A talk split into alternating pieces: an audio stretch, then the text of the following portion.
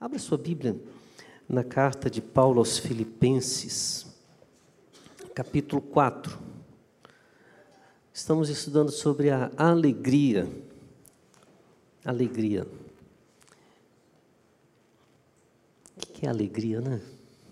Tempos que mais se fala é de alegria. Estamos uh, terminando um período que o mundo só sabe dizer de alegria. E o que, que é alegria? Temos estudado durante todo esse mês e tem sido profundamente edificante para as nossas vidas. Diz assim Paulo, na carta aos Filipenses, no capítulo 4, a partir do versículo 10: Alegrei-me sobremaneira no Senhor, porque agora, uma vez mais, renovastes a meu favor o vosso cuidado, o qual também já tinhais antes, mas vos faltava oportunidade. Digo isso não por causa da pobreza, porque aprendi a viver contente em toda e qualquer situação. Tanto sei estar humilhado, como também ser honrado, de tudo e em todas as circunstâncias. Já tenho experiência, tanto de fartura como de fome, assim de abundância como de escassez, tudo posso naquele que me fortalece. Todavia fizestes bem, associando-vos na minha tribulação. E sabeis também, ó Filipenses, que no início do Evangelho, quando parti da Macedônia, nenhuma igreja se associou comigo no tocante a dar e receber, senão unicamente vós outros. Porque até para Tessalônica mandastes não somente uma vez, mas duas, o bastante para as minhas necessidades. Não que eu procure o donativo, mas o que realmente me interessa é o fruto, que aumente o vosso crédito. Feche os olhos, vamos orar mais uma vez. Pai, vem falar o nosso coração. A palavra é tua, somos apenas instrumentos através de quem a tua palavra é ministrada ao nosso coração. Queremos, ó Deus, ouvir a tua voz nessa noite, como já temos ouvido durante todo o tempo de culto que ofertamos a ti. Agora fala, ó Deus, uma palavra que nos desafie a viver contente em toda e qualquer situação. Nós oramos, Pai, em nome de Jesus. Amém e amém. Irmãos, é interessante a carta aos Filipenses. Duas palavras disputam o primeiro lugar nas citações. A primeira é a palavra amor, a segunda é a palavra alegria. Paulo faz questão de enfatizar o tempo todo que esse é o sentimento e essa é a atitude que está presente em toda a carta. Ele quer que os filipenses saibam, a igreja de Filipos saiba, que ele está extremamente feliz com o amor demonstrado por eles. Que amor? Paulo estava preso em Roma. Uh, provavelmente chega até Filipos a notícia de que ele está tendo necessidades. Provavelmente, se tiver corretas as informações que temos, era uma prisão subterrânea com pouquíssimo acesso à luz solar, bastante úmida, e por esse acesso à, luz solar descia-se o alimento, ali ele fazia suas necessidades e mais, mas ele tinha o direito de receber visitas. E a igreja resolveu participar, levando donativos, levando mantimentos, levando uma ajuda, mas também levando uma companhia. Em outras palavras, é como se a igreja estivesse dizendo assim: Paulo, nós estamos enviando alguém aí para ficar preso com você durante alguns tempos nessa prisão terrível. E é interessante que um jovem chamado Epafrodito se oferece, vai, e ali ele participa né, com os filipenses daquele tempo de. É, dentro da, da prisão onde Paulo está. É, Paulo sente-se agradecido a Deus haver aquela pessoa que tinha uma disposição de enfrentar uma longa jornada para estar ali em tempo de sofrimento, para sofrer escassez com ele e esse rapaz ele chega quase à morte, chega a causar um desespero dos dois lados, tanto em Filipos quanto no próprio Paulo para saber das notícias. E agora é hora de voltar para casa. E Paulo escreve então essa carta. É uma carta de agradecimento, é uma carta em que ele dedica à igreja a sua gratidão por esse movimento, por esse momento tão tremendo de amor pela vida dele. Por isso essas duas palavras são tão destacadas. porque ele está vivendo o amor da igreja por ele e está vivendo o amor que ele demonstra pela igreja. E a alegria, a alegria que ele expressa por todo o seu tempo de ministério e os frutos. Quando chega no capítulo 4, ele está falando sobre diversas coisas, né? sobre eh, os seus momentos finais.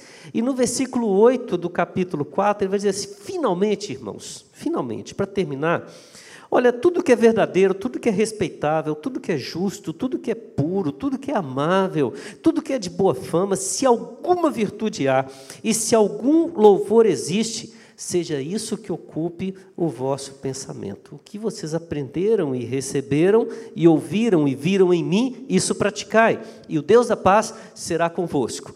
Ele expressa esse desejo para a igreja e fala: alegrei-me sobremaneira. A ideia do texto é: agora que eu já terminei todos os meus conselhos, deixa eu dizer, eu estou explodindo de alegria.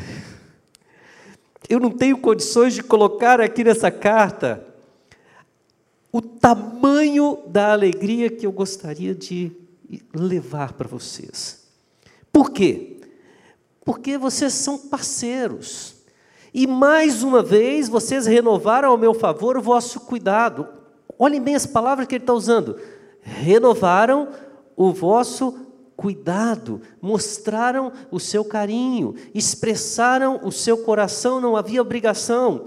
Né? o qual também já tinhais antes, mas essa foi a oportunidade que vocês disseram. Então, de repente, Paulo cita um texto extremamente conhecido dentro e fora da igreja. Ele diz assim: Eu não estou dizendo isso por causa da minha pobreza. Em algum momento ele parece olhar para a igreja e diz assim: foi muito bom vocês terem enviado Epafrodito. Me fez muito bem a companhia dele. Olha, aqueles mantimentos que vocês mandaram foi fantástico. Eu estava com uma vontade de tomar aquele cafezinho e veio exatamente na, na sexta. Sabe aquele aquele mamãozinho que eu estava sonhando, né? Às vezes, quando você está numa situação de distância, você sente falta das coisas básicas, não é verdade? Quando você viaja, fica um longo tempo, você começa a sentir falta daquilo que você tem em abundância, mas ali onde está, não tem. Ele está dizendo: olha, não é só por isso, isso me alegrou muito. Mas não são estas coisas que me fazem ser uma pessoa feliz, uma pessoa alegre. E Paulo diz para os filipenses: Eu já aprendi a viver contente em toda e qualquer situação. O que, que Paulo diz para a igreja? A alegria na vida dele não depende de circunstâncias. O contentamento não depende da satisfação dos seus olhos, da satisfação do, do seu olfato, do, da satisfação da companhia, do toque, do tato, não depende nem mesmo daquele amor tão tremendamente demonstrado por aquela igreja. Ele aprendeu a ter alegria totalmente voltada e colocada em Deus. Isso não significa que ele não esteja sobremaneira feliz com o carinho e o amor que a igreja demonstrou por ele. Mas ele disse: se a igreja não tivesse feito isso, eu continuaria feliz, eu continuaria contente. Irmãos, é interessante pegar essa ideia, porque parece que Paulo, ao olhar para aquela igreja, ele deixa uma, um recado de que enquanto aquela igreja pensar em uma alegria que seja apenas uma satisfação temporária, ela não vai ter nenhuma diferença da alegria que o mundo busca. A alegria de alguns dias de festa, que daqui a pouco está todo mundo chorando com as angústias e as decepções e as consequências das coisas que fizeram. Não adianta uma alegria que vem com um donativo, que vem com um presente, que vem com uma chegada de alguém especial, ou com a realização daquela viagem dos sonhos, não adianta. A questão é: que tipo de alegria pode existir na nossa vida que se torna sobremaneira, que sobrepuja, que nos faz explodir de tanta satisfação quando algo tão grandioso como que a igreja Filipenses fez acontece? E quando é que e que tipo de alegria ela pode persistir até mesmo quando nada de bom acontece? Em outra carta Paulo fala: "Na minha última defesa, ninguém se colocou ao meu lado. Ele reclama para Timóteo: todos me abandonaram, somente Lucas está comigo. Ele fala de um de algumas pessoas que ele diz: olha, entreguei o corpo deles para o diabo. Ele fala de um que me fez grandes males. Ele fala de um outro que veio para dar um testemunho que foi o testemunho chave para me condenar. Aliás, quando a gente olha um pouquinho antes, nas páginas da carta de Paulo aos Coríntios, ele vai falar no capítulo 11 a respeito dos seus sofrimentos. E ele fala assim: são hebreus, eu também sou, são ministros de Cristo. Olha, eu quero falar do meu trabalho. Se eles trabalharam, eu muito mais, e muito mais em prisões, em açoites, sem medida, perigos de morte muitas vezes. Cinco vezes recebi dos judeus uma quarentena de açoites, menos um. Fui três vezes fustigado com varas, uma vez apedrejado, em naufrágio, três vezes. Uma noite e um dia passei na voragem do mar, em jornada, muitas vezes, em perigos de rios, em perigos de salteadores, em perigos entre patrícios, em perigos entre gentios, em perigos de cidade, na cidade, no deserto, em perigos no mar, entre falsos irmãos, em trabalhos e fadigas, em vigílias, muitas vezes, em fome, em sede, em jejuns, muitas vezes em frio, em nudez. Paulo fala isso para os filipenses. Eu aprendi a viver contente em toda e qualquer situação. Quando me humilham, eu sei ser humilhado, mas eu também sei ser honrado. Eu já passei de tudo em todas as circunstâncias fartura e fome, abundância e escassez. E é exatamente o contentamento e alegria que Paulo aprendeu em Cristo que faz ele dizer: tudo posso naquele que me fortalece. Que alegria é essa? Que alegria é essa que é capaz de sobrepujar todas as coisas? que é capaz, inclusive, de perseverar diante da morte eminente, diante da mais cruel enfermidade. Que alegria é essa? Pelo menos três coisinhas a gente pode entender aqui. Paulo vai dizer aos Gálatas que essa é a alegria que é frutificada pelo Espírito Santo de Deus. A primeira marca do fruto do Espírito que é o amor, é a alegria. E se é um fruto, ele tem que ser semeado. A gente tem um ditado popular que diz que a gente não pode escolher o que vai colher, mas a gente pode escolher o que vai plantar. Quando Paulo fala que eu já aprendi a viver contente em toda e qualquer situação, meu irmão, minha irmã, a primeira coisa que ele está dizendo é que ele colocou sementes de alegria nas suas mãos e foi espalhando por onde quer que passa. Paulo coloca-se como uma pessoa agradável, uma pessoa que sabe olhar para o Senhor e semear a alegria no coração das pessoas que estão ao redor dele. Olhar para o ministério de Paulo é interessante, as cartas elas vão expressar três tempos diferentes. Paulo escreve, por exemplo, a carta aos Tessalonicenses no início do seu ministério. Ele é aquele sujeito afoito, desejoso de levar a palavra para todos os lugares e muitas vezes eh, até mesmo resistente a, por exemplo, quando Marcos se afasta, ele tem dificuldades de, de dar uma segunda chance para Marcos, que ele acha que ele não pode ah, conviver ao lado de uma pessoa instável, uma pessoa insegura.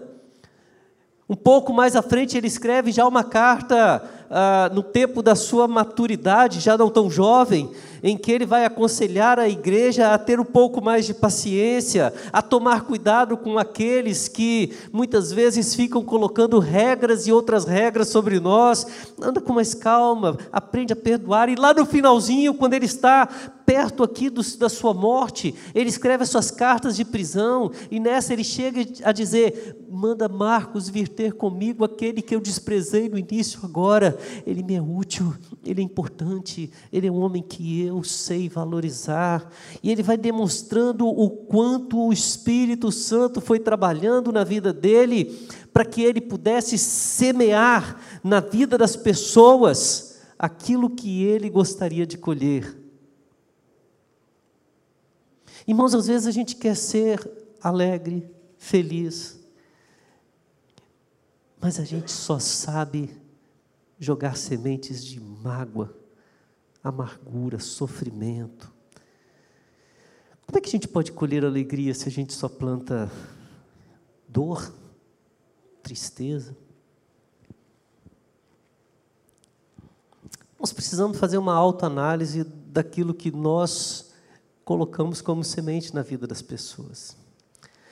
Essa igreja de Filipos, ela não está mandando mantimentos para Paulo, uma companhia para Paulo, simplesmente porque ele é o grande apóstolo Paulo.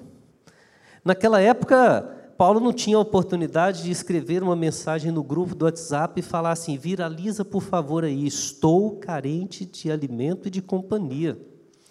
Aliás, naquela época, Paulo escrevia as cartas à mão, entregava para um soldado que provavelmente leria tudo para saber se passaria para frente ou não. Talvez muitas das cartas que Paulo escreveu nunca chegaram ao seu destino, foram rasgadas assim que ele entregou nas mãos dos soldados.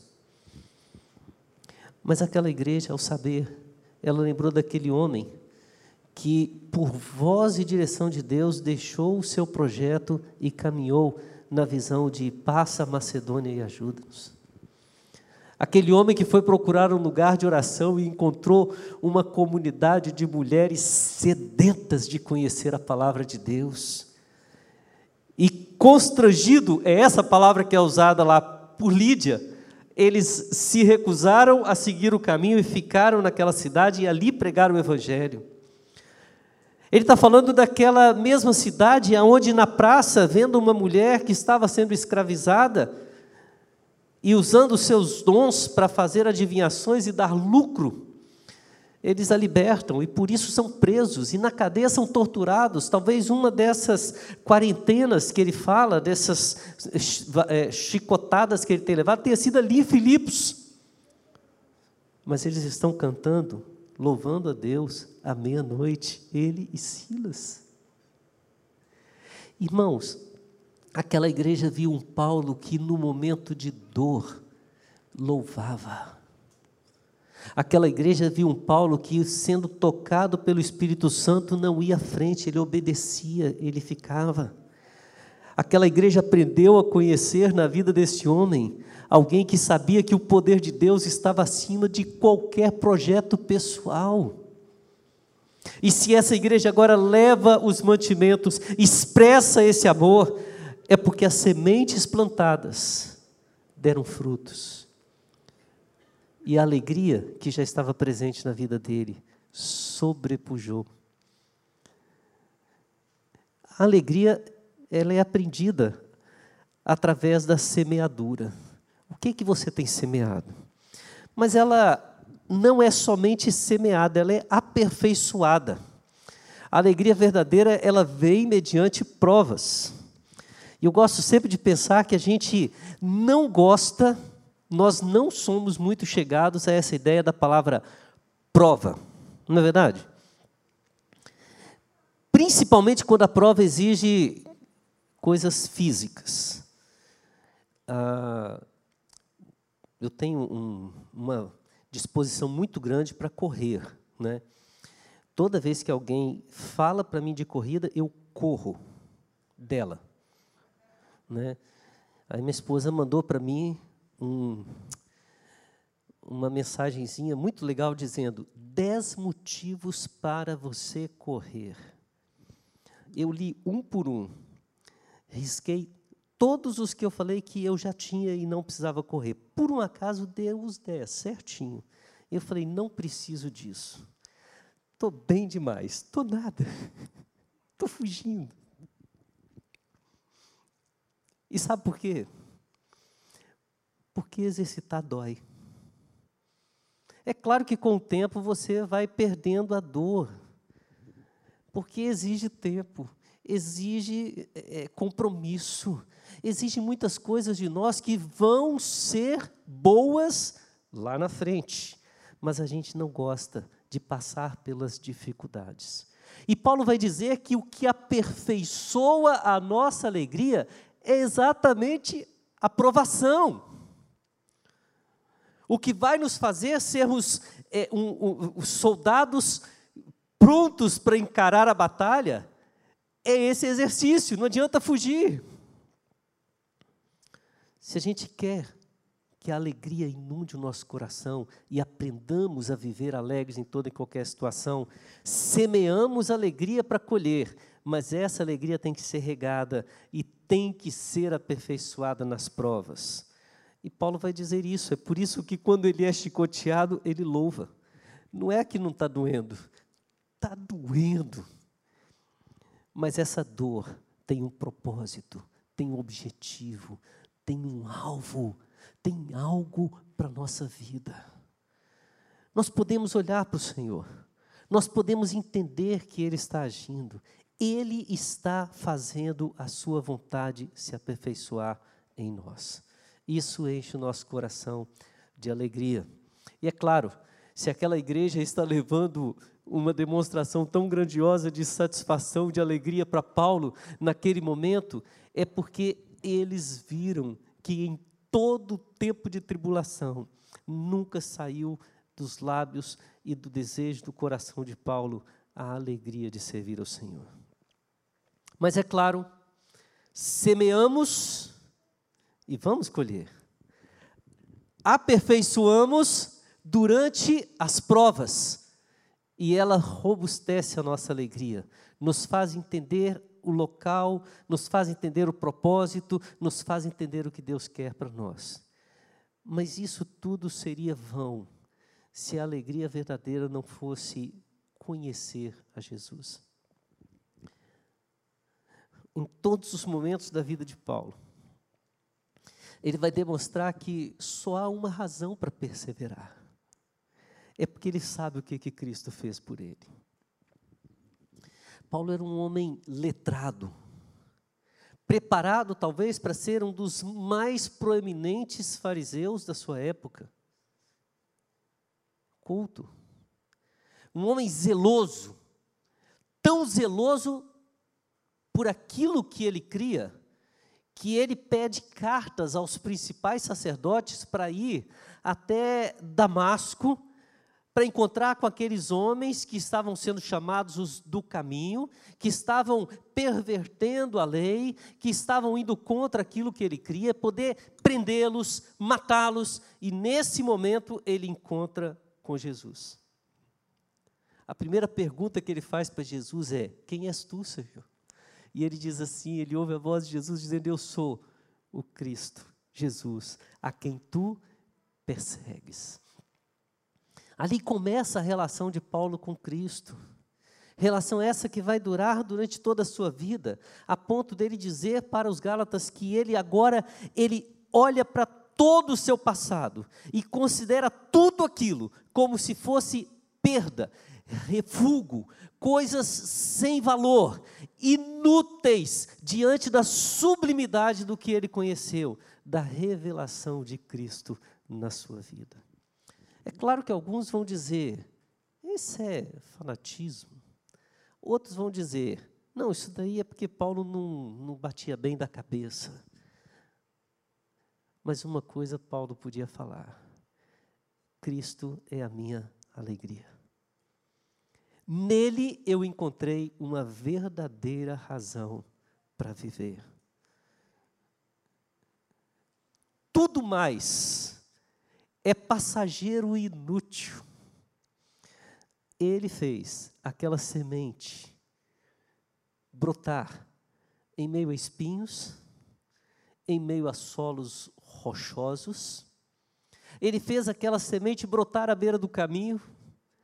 Ele fez aquela semente germinar e se tornar terra fértil, saudável.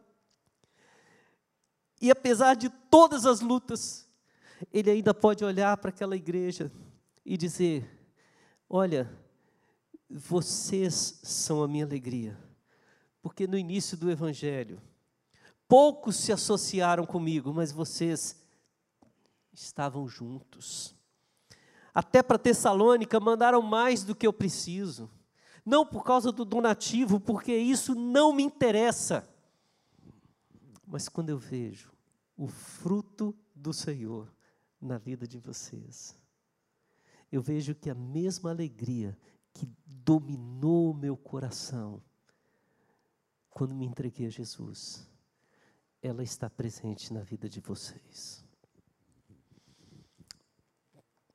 Essa é a alegria que dura muito mais do que o carnaval. Essa é a alegria muito superior a uma festa. Essa é aquela alegria que nos deixa mais bobos do que quando nasce o primeiro filho. Essa é a alegria que vale muito mais do que se porventura hoje à noite, quero ver quantos aí estão sabendo, né? Fiquei sabendo no rádio vindo para cá, tá? Essa alegria é maior do que se porventura alguém ganhar hoje a Mega Sena aí 200 milhões. Que bom, ninguém sabia que tem esse prêmio hoje, né? Essa é alegria que não depende de algo que entre no nosso coração e nos faça sorrir para existir. Essa é aquela alegria que, quando todos estão tristes e nós estamos chorando, ela é vista em nós. Essa é aquela alegria que começou com uma sementezinha tão pequenininha e foi se aperfeiçoando nas provações da nossa vida e nos fez ver que Jesus, o nosso Senhor, o nosso Salvador, está presente em todos os momentos da nossa caminhada. Poderíamos dizer que Paulo termina a carta dizendo assim: irmãos, olha só em todo tempo eu estou feliz. Em todo tempo eu estou alegre. Não foi a Poliana que nos ensinou o jogo do contente, não. Foi Paulo que ensinou para ela. A tia Poli aprendeu na Bíblia. Mas eu não sou alegre porque eu faço as coisas serem agradáveis. Eu sou alegre porque Jesus está no comando da minha vida. A minha alegria é verdadeira porque eu sei que Ele está cuidando de mim. Essa alegria, ninguém pode tirar. Ninguém. Você tem essa alegria? Você quer ter essa alegria no seu coração? Hoje é o tempo. Não precisa de Alguns dizem que Paulo caiu do cavalo, nunca caiu, a Bíblia não fala isso, né? A Bíblia fala que ele estava a caminho de Damasco, ele caiu o rosto em terra. E ali ele contemplou o Senhor. E ali a sua vida passou a ter sentido. E até o dia da sua morte, ele vai dizer: Isso eu aprendi a viver contente, independente da situação. De vez em quando Deus dá uns bônus mas no ônus ou no bônus, que Cristo seja a sua alegria.